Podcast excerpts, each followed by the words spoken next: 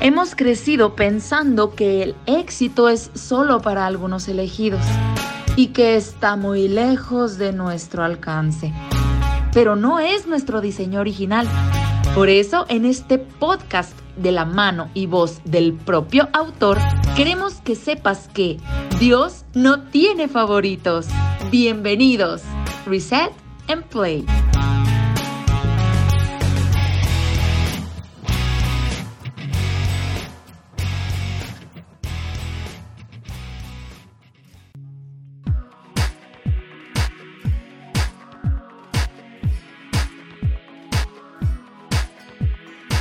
Querido amigo que me escuchas, que estás en la secundaria, en el high school, en la universidad, tus hijos o tus nietos pueden usar y aplicar en la vida diaria. Así que es un placer poderte tener conmigo. ¿Qué te parece si comenzamos en primer lugar con una oración? Ahí donde tú te encuentras vamos a tener una breve oración.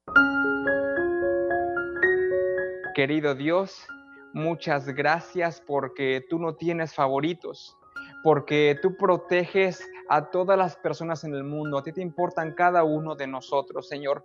Y, te suplicamos que esa idea tan sencilla pero tan poderosa nos pueda cambiar la forma en que te percibimos y cómo vivimos. Te lo pedimos en el nombre de Jesús. Amén.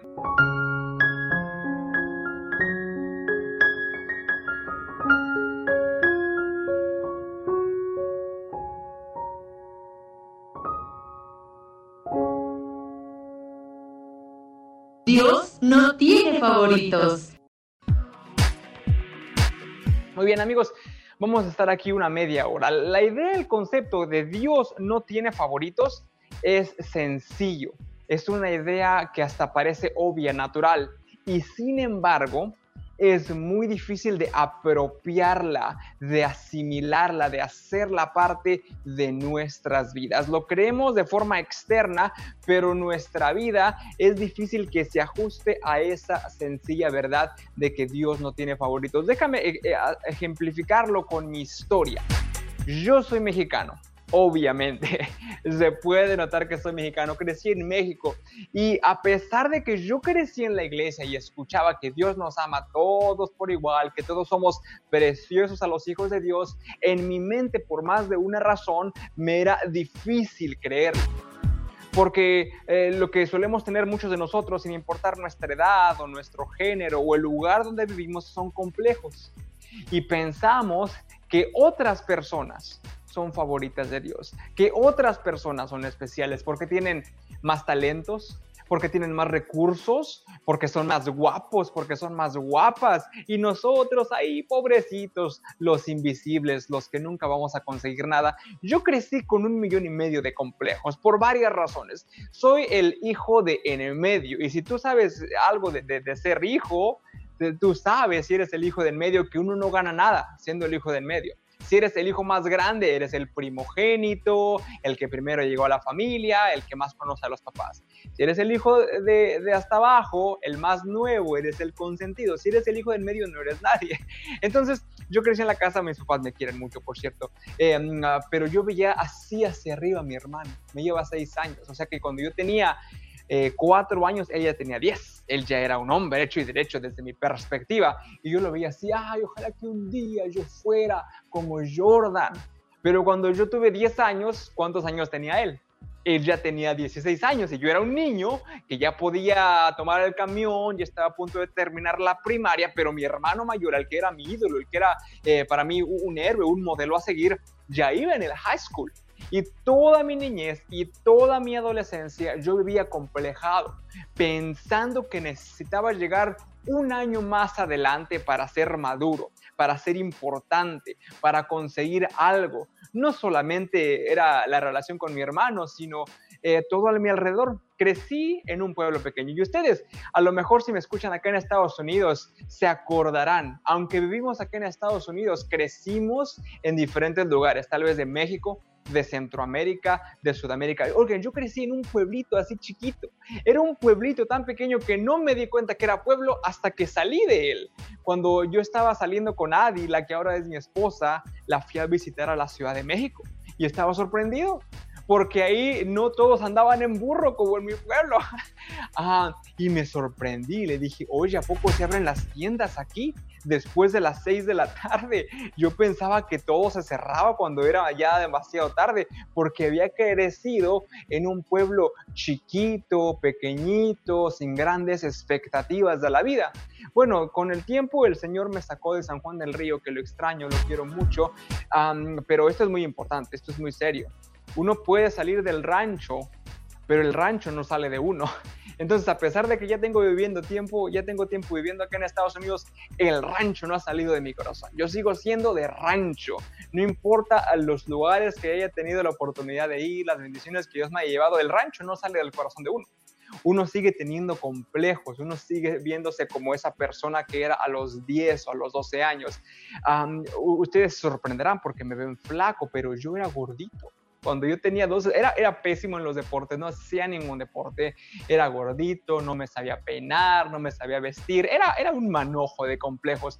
Entonces, como les decía, a pesar, a pesar de que yo crecí en la iglesia y amaba a Jesús y mis papás me habían enseñado el temor de Dios, para mí fue muy difícil entender que Dios no tiene favoritos. Y y yo les, voy a contar a lo largo de toda esta semana cómo es que terminé en Estados Unidos, cómo es que terminé en Microsoft, cómo es que con la ayuda de Dios puedo obtener ciertas cosas en la vida. Pero yo sé que mientras te digo eso, tú te identificas conmigo. Porque por mil y una razones tú también tienes complejos. Vives en una familia humilde.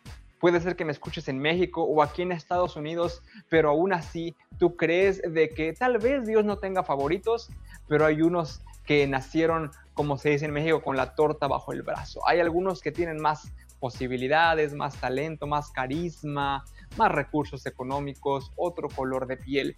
Y quiero hablar ahorita de forma muy seria porque estamos en Estados Unidos como inmigrantes como inmigrantes hispanos y es muy triste porque nuestros papás, queridos amigos, our parents bring us to provide for us a better a future, a better outlook. And it's kind of sad that even though they came with a lot of suffering, uh, they, they, they had to overcome all these difficulties. We come here and we're still stuck in a cycle.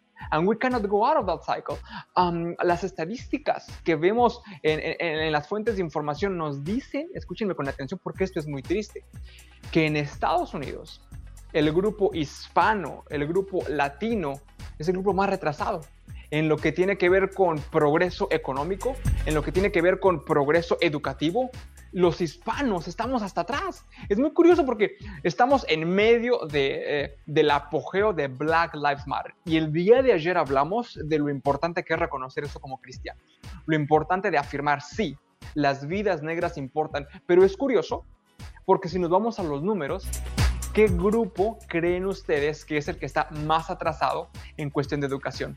Es el grupo hispano. Aquí tengo los números.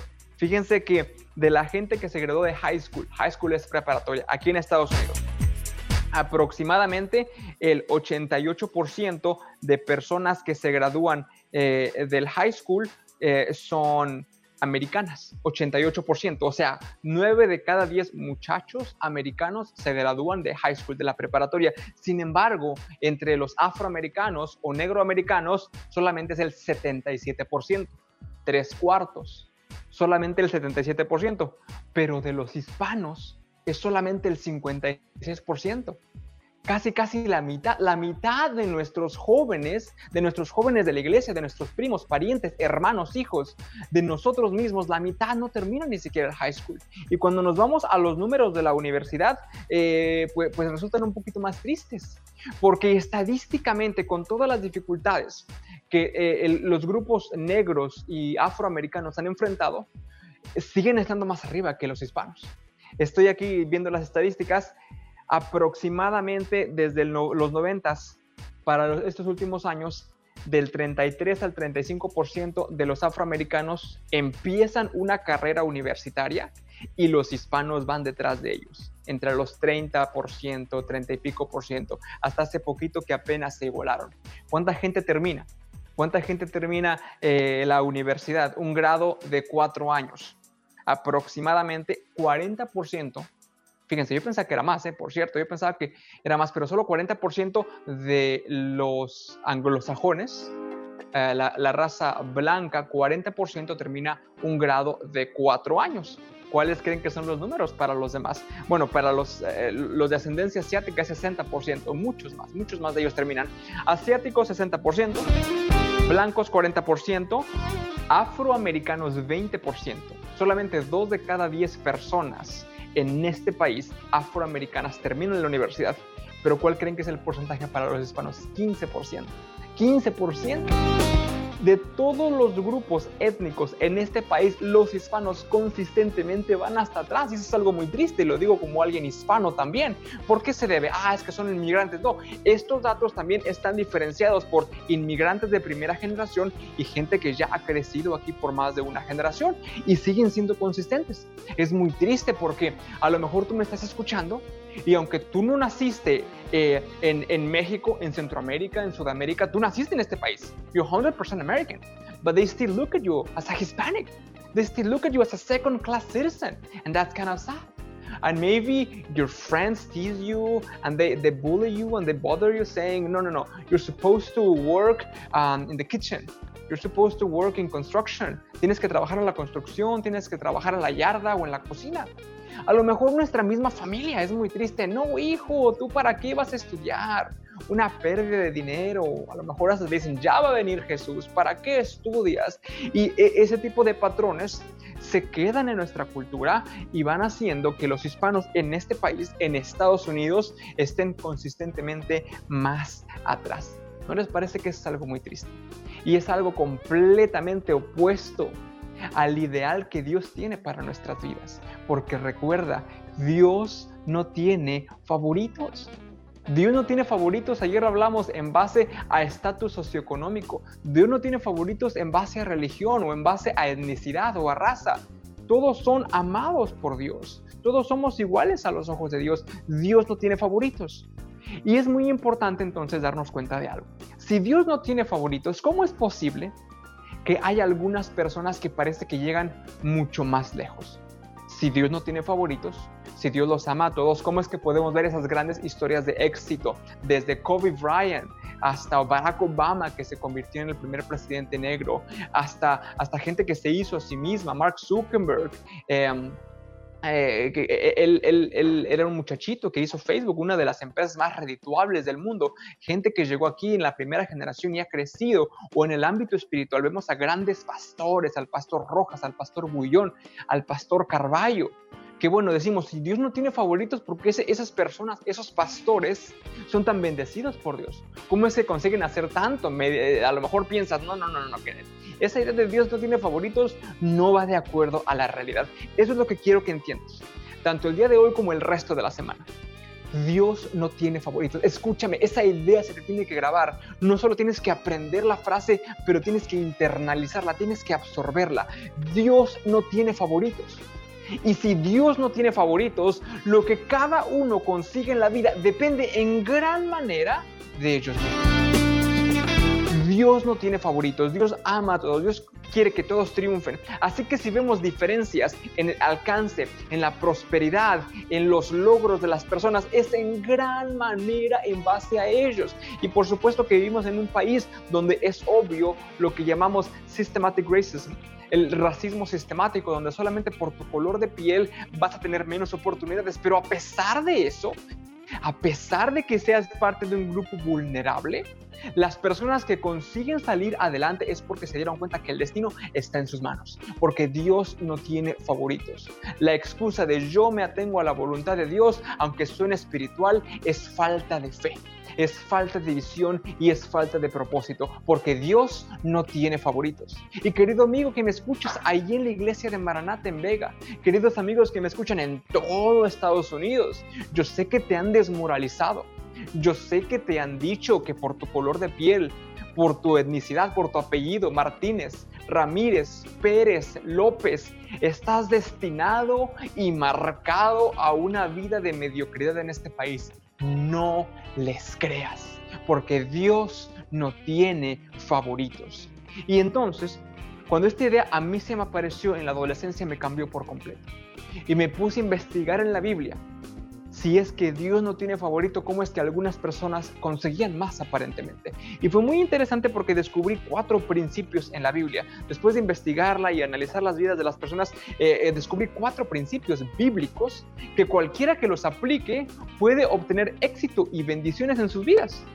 Y fue muy curioso porque años después cuando por fin había llegado acá a Estados Unidos, cuando el Señor me había bendecido, estaba leyendo un libro eh, de Ellen White, un, libro precioso, y subrayé una frase que resulta que eran los mismos principios que yo había descubierto en mi adolescencia. Te quiero pasar esta frase que la vamos a estar analizando el resto de la semana. Déjame compartir mi pantalla. Voy a compartir mi pantalla para mostrarte esta frase. Mira lo que dice ella. Dios no pide a los jóvenes, mira con atención, Dios no pide a los jóvenes aspirar menos. Los elementos de carácter que hacen a un hombre de éxito y honrado entre los hombres. Mira lo que está en negritas. El deseo irrefrenable de un bien mayor, la voluntad indomable, el esfuerzo extenuante, la perseverancia incansable, no han de ser aplastados. Por la gracia de Dios han de ser dirigidos a objetos que son muchos más altos que los meros intereses egoístas y temporales, así como los cielos son más altos que la tierra. Este concepto es muy interesante. Ella, de forma casual, de pasadita, digámoslo así, encierra los principios que todo hombre, sea religioso o no, mira lo que digo, aunque alguien no sea religioso, si sigue estos cuatro principios, casi de forma mecánica va a obtener éxito en la vida. ¿Cuáles son estos cuatro principios? Número uno, el deseo irrefrenable de un bien mayor. Número dos, la voluntad indomable. Número tres, el esfuerzo extenuante. Y número cuatro, la perseverancia incansable. Estos cuatro principios te ayudan en gran manera a que puedas conseguir tus sueños, llegar al salón de la fama de Dios, alcanzar lo que siempre anhelaste. Y de aquí al jueves, rápidamente quisiera que viéramos cada uno de estos principios. Ahorita ya ocupé bastante tiempo, así que vamos a pasar de forma muy rápida solamente al primer principio, el deseo irrefrenable de un bien mayor, porque es ahí donde se comienza. Es ahí donde se comienza en lo que hemos vivido en los últimos 12, 14 días nos hemos dado cuenta de lo mucho que sufren cierto grupo de personas, específicamente los afroamericanos o los negroamericanos. Y es injusto, es cruel ver que aunque ellos a veces tienen grandes sueños, no los consiguen porque el sistema está en contra de ellos a veces. Pero sabes algo, a pesar de que algunos de ellos pueden no conseguir sus sueños por lo que, por los eh, factores externos, ninguna persona, sin importar su color, nadie va a conseguir un sueño si no tiene uno. No importa si eres privilegiado, no importa si eres naciste en una casa de ricos, no importa si eres el hijo del presidente, nadie consigue sus sueños a menos que tenga uno. E, es en ese lugar donde se comienza a vivir una vida de alta definición.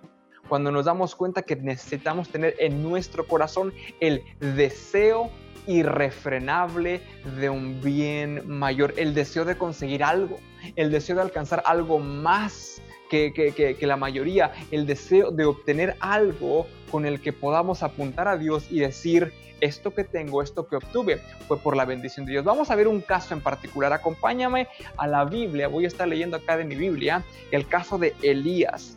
Vamos a analizar su historia solamente rápidamente. Ven conmigo a Primera de Reyes, Ven conmigo a Primera de Reyes 17, capítulo 17, versículo 1. Ahora bien, Elías, el de Tisbe de Galaad, fue a decirle a Acab, tan cierto como que vive el Señor, dijo eh, de, Dios de Israel, a quien yo sirvo, te juro que no habrá rocío ni lluvia en los próximos años hasta que yo lo ordene. Este, este, este, Elías traía fuego. Elías vivió en una temporada de mucha necesidad espiritual. Él veía alrededor eh, los altares, la idolatría, cómo la gente se iba detrás de los baales. Y entonces Elías dice en su corazón, tengo que hacer algo al respecto. Y va ante la presencia del rey, y vuelvo a leer el texto, Elías el de Tisbe fue a decirle a Acab, tan cierto como que vive el Señor, Dios de Israel, te juro que no habrá rocío ni lluvia en los próximos años hasta que yo lo ordene.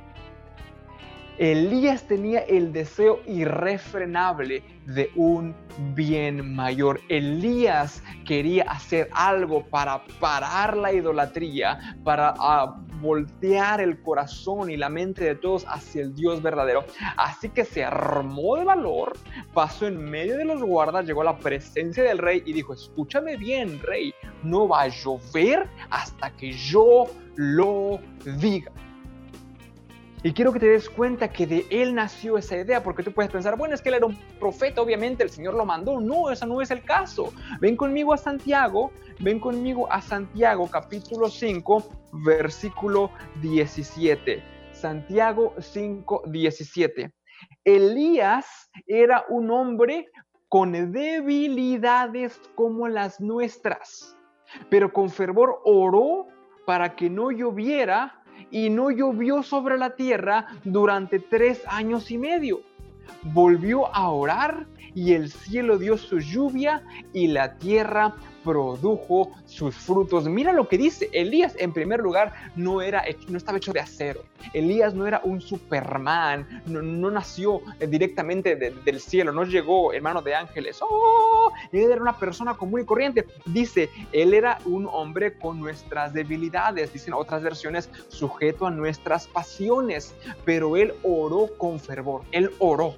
Él estaba pensando, Señor, ¿qué hago? ¿De qué forma puedo atraer el pueblo de regreso a ti? Y él dijo, voy a orar para que no llueva. Y con fe, teniendo ese deseo irrefrenable de un bien mayor, se presentó delante del rey y lo miró a los ojos y le dijo, no va a llover hasta que yo lo diga. Y se salió. ¿Te imaginas cómo estaba Dios en el cielo? Él dijo, yo no mandé a ese muchacho, yo no mandé a ese señor. Pero ahora, ¿qué hago? Se pregunta Dios. ¿Lo dejo en mal? ¿Lo dejo avergonzado? Yo estaba clamando para que mi pueblo regresara a mí y ahora va este hombre y dice que no va a llover hasta que yo diga, bueno, entonces dice el Señor, o lo pongo en ridículo tengo que apoyarlo, respaldarlo y ok, no voy a hacer que llueva hasta que Él me lo vuelva a pedir. Él oró, dice, Él oró fervientemente para que no lloviera y no llovió. Y luego cuando volvió a orar, el cielo dio su lluvia y la tierra produjo sus frutos. ¿Te das cuenta que si Elías llegó a ser más ilustre que sus compatriotas, es porque él tuvo el deseo irrefrenable de un bien mayor? Él no era el único. Él no era el único para nada que todavía amaba y servía al Señor. ¿Se acuerdan que él pensaba eso? Y se fue corriendo porque se le enojó la señora, la reina. Se fue corriendo y dijo, ya mátame Dios. ¿Y qué le dijo el Señor? Le dijo, todavía hay siete mil que no han inclinado su rodilla a Baal. O sea que había otras miles de personas que se sentían como él. Había muchas personas que decían, ¿y qué hacemos? ¿Y de qué forma lo vamos a conseguir? Pero él fue el único con valor, con audacia, con visión, con el deseo irrefrenable de un bien mayor que se presentó delante del rey el deseo irrefrenable de un bien mayor es el primer paso, es lo esencial para conseguir una vida más ilustre. Y el Señor te va a respaldar. Lo sigue haciendo con Elías. Si vamos rápidamente de regreso a la historia, ustedes saben la historia. Él dijo que no iba a llover y no llovió, se fue a vivir allá con los, con los cuervos, se pasó con la viuda, regresó delante del rey y le dijo, ¿qué onda? Vamos a enfrentarnos, tu Dios contra mi Dios, el Dios verdadero contra el Dios falso. Y mandó a llamar a todos los profetas de Baal, ¿se acuerdan? Todo el pueblo fue, mi esposa y yo tuvimos la oportunidad de estar en ese monte eh, hace algunos años cuando visitamos Tierra Santa, un lugar precioso, se ve literalmente todo Israel de, eh, eh, este, encima de ese monte. Y él llama a todos Dicen, a ver, sacrifiquen la bala, a ver si es cierto. ¿Se acuerdan? ¿Se acuerdan de la historia? No pasa nada. Cuando él va al altar, él hace una oración. Él hace una oración y casi, casi podemos escuchar su desesperación. Estamos en Primera de Reyes 18, versículo 36. Primera de Reyes 18, versículo 36. A la hora del sacrificio vespertino, el profeta Elías dio un paso adelante y oró así, Señor, Dios de Abraham, de Isaac y de Israel, que todos sepan hoy que tú eres Dios en Israel y que yo soy tu siervo y he hecho todo esto en obediencia a tu palabra. Respóndeme, Señor, respóndeme para que esta gente reconozca que tú, Señor, eres Dios y que estás convirtiendo a ti su corazón. ¿Te imaginas a Elías caminando al altar? está nervioso, quiere verse valiente, pero está pensando a lo mejor, ¿por qué me metí en este lío? ¿Cómo voy a hacer que descienda fuego del cielo? Y se inclina y leemos su desesperación. Respóndeme, Señor, respóndeme. Y el Señor una vez más contesta su oración. Porque el Señor nunca va a dejar mal parado a alguien que tiene fe en él. El Señor nunca va a dejar mal parado. Él no nos va a defraudar, dice la Biblia. Él jamás nos va a defraudar. Y si tú pones tu confianza en Él, si tú le presentas ese deseo irrefrenable de un bien mayor, Él siempre responderá. Lo sigue haciendo. Volvemos a leer la historia. Tomaron a los profetas de Baal porque se dieron cuenta que eran profetas falsos. Y eh, Elías va con el rey y le dice, Estamos en el capítulo 18, versículo 41. Elías le dijo a Acaf, anda a tu casa y come y bebe, porque ya se oye el ruido de un torrentoso aguacero. Se oye el ruido de un torrentoso aguacero. Pero está curioso, porque más adelante, el siguiente versículo, Acab se fue a comer, Elías subió a la cumbre del Carmelo, se inclinó hasta el suelo y puso el rostro entre las rodillas. Ve y mira hacia el mar, le ordenó a su criado. El criado fue y miró y dijo, no se ve nada. Elías le acaba de decir acá, ándale, apúrate, vete a tu casa porque ya se escucha un, un que, como dice, se, escucha eh, un estruendoso aguacero, dice así, se, escucha un estruendoso, me trabé de la emoción, dice un torrentoso aguacero, se escucha un torrentoso aguacero. Pero Elías se va a orar y le pregunta a su siervo, a ver, vete a fijar si hay, si hay nubes y no hay nada. no, está limpio, no, no ha llovido por años y, y no hay nada. Pero como dice Santiago, él oró con fervor para que lloviera y volvió a llover. Dice el versículo 43, no se ve nada. Siete veces le ordenó Elías que fuera a ver. Y a la séptima vez el criado le informó, desde el mar viene subiendo una nube, es tan pequeña como una mano. Yo creo que a lo mejor en esta ocasión tal vez Dios solamente le jugó eh, una mala pasada a Elías, porque él tenía tanta confianza y claro que lo iba a respaldar, pero le dijo, lo voy a hacer esperar un poquito, que ore una, dos, tres, cuatro, cinco, seis, hasta la séptima ocasión que oró, por fin empezó a mandar la lluvia. Pero se dan cuenta, se dan cuenta, Elías veía una gran necesidad en su corazón. Elías veía una necesidad en su corazón y él pudo haber hecho una de cientos de cosas. Él podría haber llamado a sus hermanos, dándoles un WhatsApp, hablándoles por Facebook y, decirles, vamos a hacer un grupo de oración. Vamos a estudiar la Biblia. Vamos a ver qué podemos hacer en estos malos tiempos. Pero no fue suficiente. Si eso hubiera dicho Elías, hasta ahí se hubiera quedado. Y probablemente no habría dejado de llover ni hubiera caído fuego del cielo. Si él hubiera dicho, bueno, voy a predicar simplemente, de a poquito, a ver qué pasa, probablemente no hubiera habido ningún milagro. El milagro sucedió porque él tuvo la audacia ir delante de la presencia de Acab y decir, acá no llueve hasta que yo lo diga. En el caso de Elías, como en muchos otros personajes de la Biblia, vemos el deseo irrefrenable de un bien mayor el primer paso, el paso indispensable, querido amigo, para que podamos alcanzar nuestros sueños es que tengamos ese sueño en nuestro corazón. Un sueño que desafíe nuestro contexto actual. Un sueño que desafíe nuestras circunstancias. Un sueño que desafíe nuestra, nuestra herencia latina, nuestra herencia hispana. Un sueño que desafíe lo que los que han venido antes de nosotros han alcanzado un sueño que esté a la medida de Dios. En el resto de la semana vamos a analizar los otros tres parámetros, las otras tres virtudes que cualquier persona que alcanza algo en la vida practica. Pero es imposible conseguir el sueño si no hay sueño en primer lugar. Así que yo te quiero hacer una pregunta. ¿Cuál es el sueño que has albergado en tu corazón por todos estos años?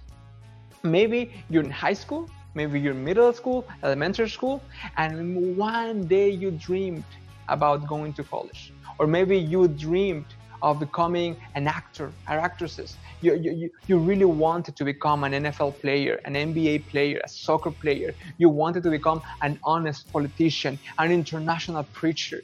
But then you look around, you see your context, you see the, the, the, the few opportunities that you have, and you're like, nah, I can't really get any of that. A lo mejor tú dices, a mí me encantaría ser un profesionista, me encantaría ir a la universidad, me gustaría convertirme eh, en un jugador profesional de deportes, ya sea en fútbol, en soccer, en, en básquetbol, me gustaría convertirme en un predicador internacional, en una pastora, me gustaría convertirme, yo no sé, en un político, en un autor. Pero vemos las pocas oportunidades, vemos a lo mejor nuestro estatus migratorio, vemos nuestra realidad y decimos, no, la verdad es que yo no puedo conseguir eso, amigo. El Dios al que sirves es un Dios que no tiene favoritos. Es un Dios que se enfoca en los grupos específicos que sufren más. Y Él puede hacer de tu historia una gran historia, algo completamente, algo que no se compare con lo que tu familia, tu apellido, tu iglesia haya visto jamás pero tienes que creer que Él lo puede hacer. Tienes que apuntar hacia el cielo y tener ese deseo irrefrenable de un bien mayor. Fíjense que yo, toda la, secundaria o el middle school, crecí con los complejos de los que les hablé al inicio. Lo mismo que en el high school. Y yo pensaba todavía en el high school que mi destino, que mi futuro iba a ser en mi ranchito, ahí en San Juan del Río y me iba a casar con una de las dos muchachas de mi edad de la iglesia, si querían, ¿verdad? Porque pues también no sabía muy bien qué onda. Y yo pensaba que así iba a ser mi destino, que hasta ahí iba a llegar. Pero un día, un día se me presentó la oportunidad. Estaba en una escuela pública, si, tú creciste en México o en Centroamérica, en cualquier parte de Latinoamérica, tú sabes que la educación pública, bueno, tiene sus limitaciones. Y yo estaba en, la, yo estaba en el high school y llegó la oportunidad de una beca, una beca para entrar a una universidad privada. Una universidad que yo ni siquiera sabía que existía, el TEC de Monterrey. Yo pensaba que era, no sé por qué pensaba que era así como que eh, cachitos de, de lotería, no sé. Pero llegó el TEC de Monterrey, que después me enteraría que es una de las universidades, bueno, con más eh, eh, que, está mejor posicionada en Latinoamérica. Eh, tiene muchos recursos, sabes que, que, les va bien a sus estudiantes. Y llegó a la universidad diciendo, oigan, les queremos ofrecer una beca. No todos la van a conseguir. Pero si pasan estos requisitos, si consiguen esta serie de, pruebas, si salen adelante, bueno, podríamos ofrecerles una beca. Una beca en una universidad carísima con una colegiatura mm, trimestral o anual que mi papá no ganaba en 10 años, que yo jamás soñé que pudiera meterme en una universidad así. Estaba más allá de mis posibilidades, estaba más allá de lo que yo jamás hubiera soñado. Y cuando escuché la oferta me emocioné, pero al mismo tiempo dije, es imposible que yo lo consiga, por favor, por favor. Si yo tengo un hermano mayor que y lo amo, pero yo veo lo mucho que él sufre. Tengo mis papis que nos aman y proveen y nunca nos han dejado sin comer, pero que ellos mismos también eh, luchan para podernos sacar adelante. Yo veo mi realidad, pensaba y dije, no es posible que, que yo pudiera estudiar en el TEC de Monterrey. Pero el Señor trabajó en mi corazón y me ayudó a afianzarme a ese deseo irrefrenable de un bien mayor. Y bueno, les voy a seguir contando mi historia en los siguientes días. Ya van a ver, ya van a ver qué va a pasar eh, cuando, cuando llegaron las personas del TEC de Monterrey. Pero esta noche, ya para cerrar, para terminar, quiero preguntarte cuál es ese deseo que no te atreves a expresar. Ese deseo que parece demasiado ridículo, demasiado grande, demasiado abundante, que dices, no, es imposible. Ese es el deseo que Dios puede concederte si tú en primer lugar crees que lo puede hacer. no lo retengas, no lo contengas, no lo escondas, más bien sácalo y deja que vuele, sácalo y deja que extienda sus alas y que te lleve a un lugar donde tú jamás hubieras pensado. Eso es lo que quiere el Señor. Si vamos a la cita de nuevo de, la, hermana White, que es increíble,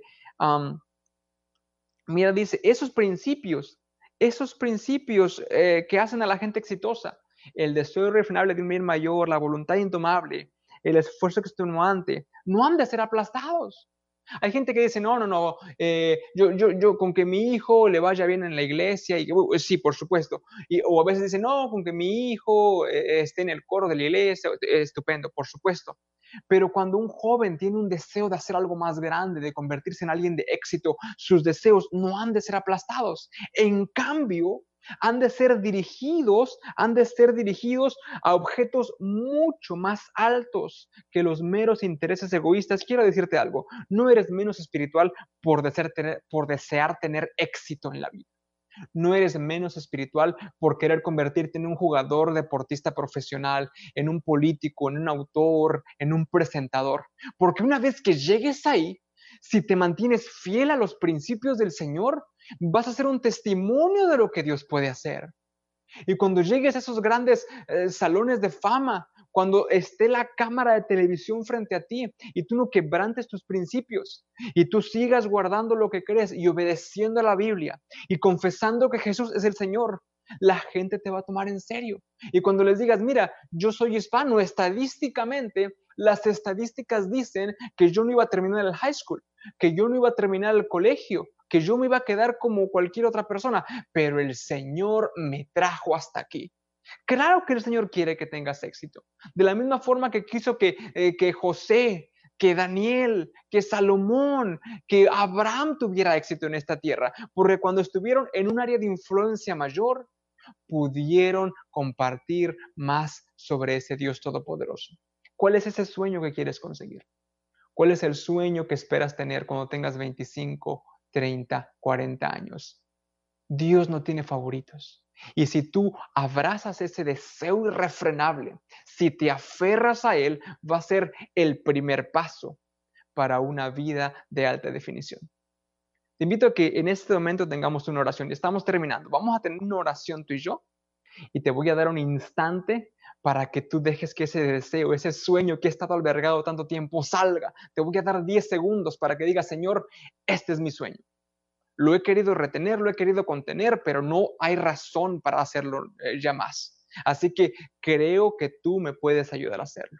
¿Qué te parece si donde estás inclinas tu rostro y tenemos una breve oración?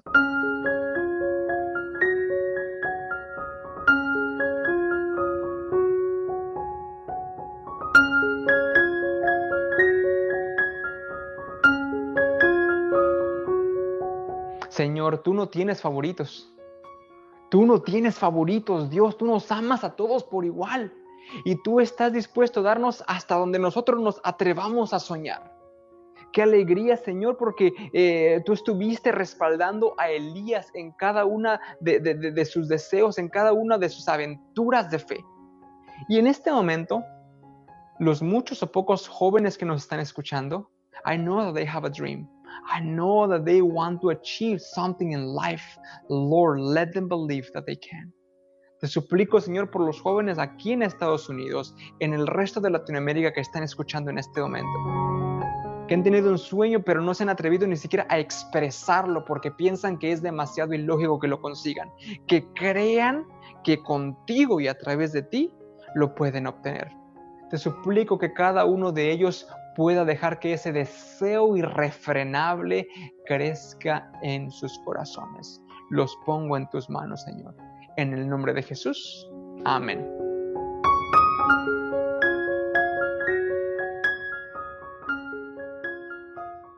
Dios no tiene favoritos.